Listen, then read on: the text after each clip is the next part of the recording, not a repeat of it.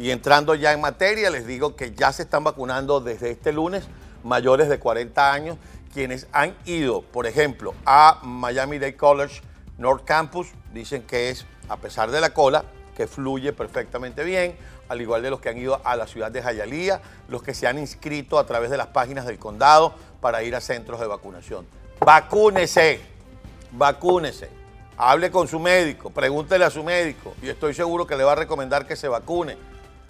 Son muy, pero muy contadas las excepciones de contraindicaciones que pueden generar tanto la vacuna de Moderna como la de Pfizer, como la de Johnson Johnson, que son las que se están colocando aquí en los Estados Unidos. Así que vacúnense. Señores, ayer les comentaba un atroz crimen que se cometió en la madrugada de domingo para lunes. Una, un niño de 12 años que fue secuestrado, abusado sexualmente y luego recibió un disparo por parte de un degenerado. Como siempre ocurre, lo atraparon.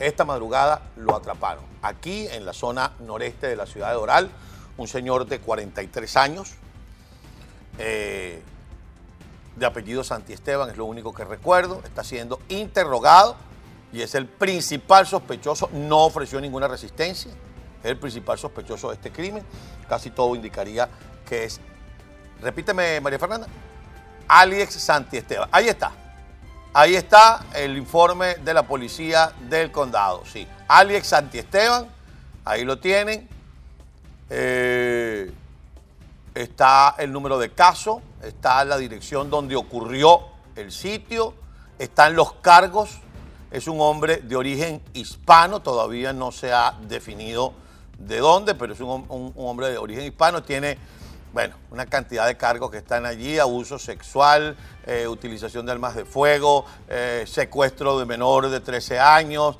eh, intento de asesinato, etc. Ahí lo tiene, la fotografía, para que la gente sepa de quién se trata tiene ahí. No es, es un registro público. Usted puede entrar a la, a la página, ahí está. Esa es la persona principal sospechoso, como se dice acá, de haber cometido ese horrendo crimen. Entre tanto, el niño está en el hospital Jackson, recuperándose, conversando con los médicos, conversando con los psiquiatras. El niño se había escapado de casa, para encontrarse con unos amigos y a las 2 de la madrugada, por favor escuchen, el niño se había escapado de casa a las 2 de la mañana.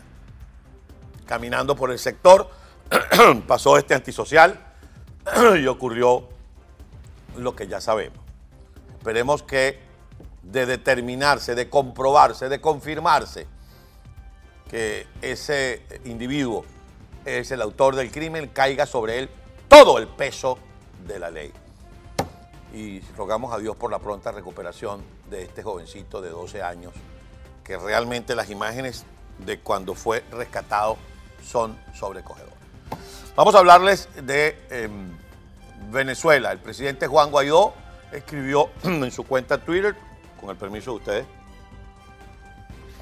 escribió a través de las redes sociales indicando que Primero que agradece todos los mensajes que ha recibido eh, en pro de la recuperación de su salud.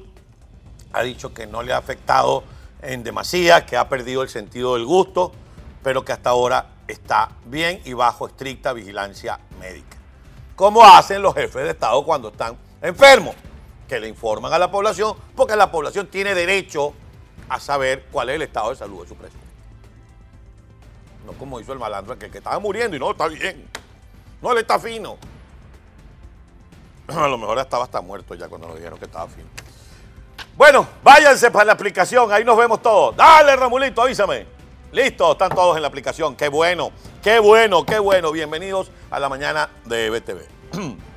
y hablando del estado de salud del presidente Juan Guaidó, lo voy a, voy a cometer una infidencia. Venía conversando con mi hermano en Venezuela y preocupado un poco por por el riesgo que se corre en el país por el coronavirus, preocupado por mis padres, por mis familiares en Venezuela, porque lo que está ocurriendo en Venezuela es realmente para preocuparse y para ocuparse.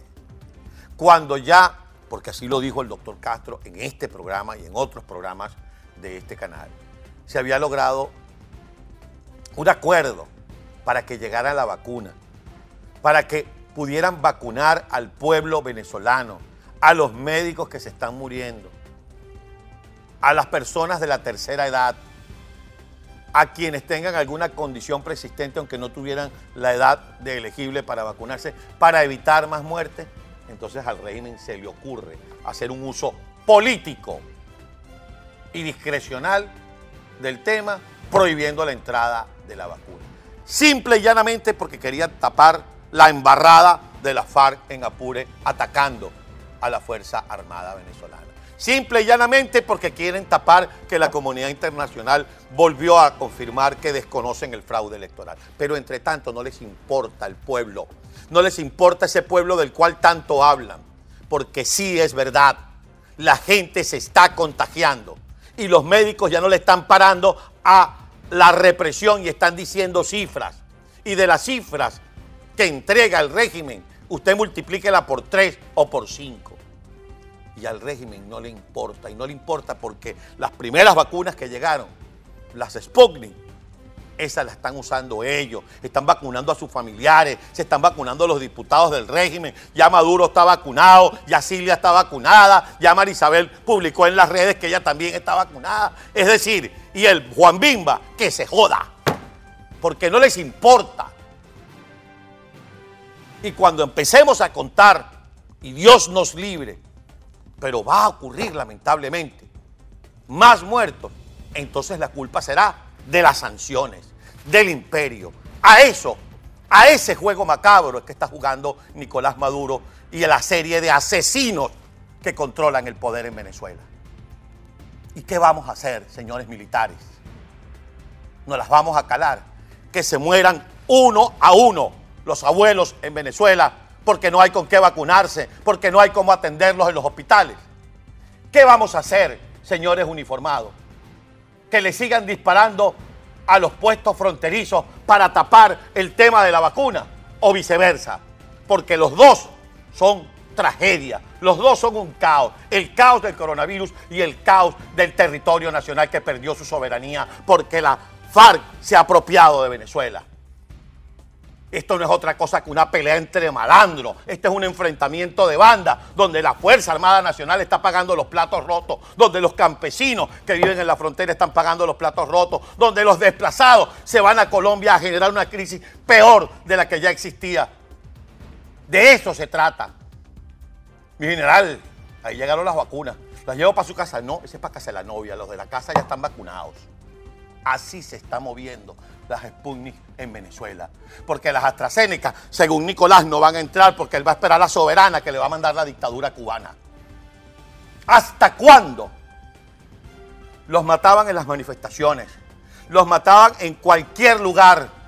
No se atreven a hacer otra cosa que no sea a robar y hacerse rico con el hambre, la necesidad y la enfermedad del pueblo. Y ahora los va a matar el coronavirus porque Maduro está ocupado de otra cosa, de sus socios,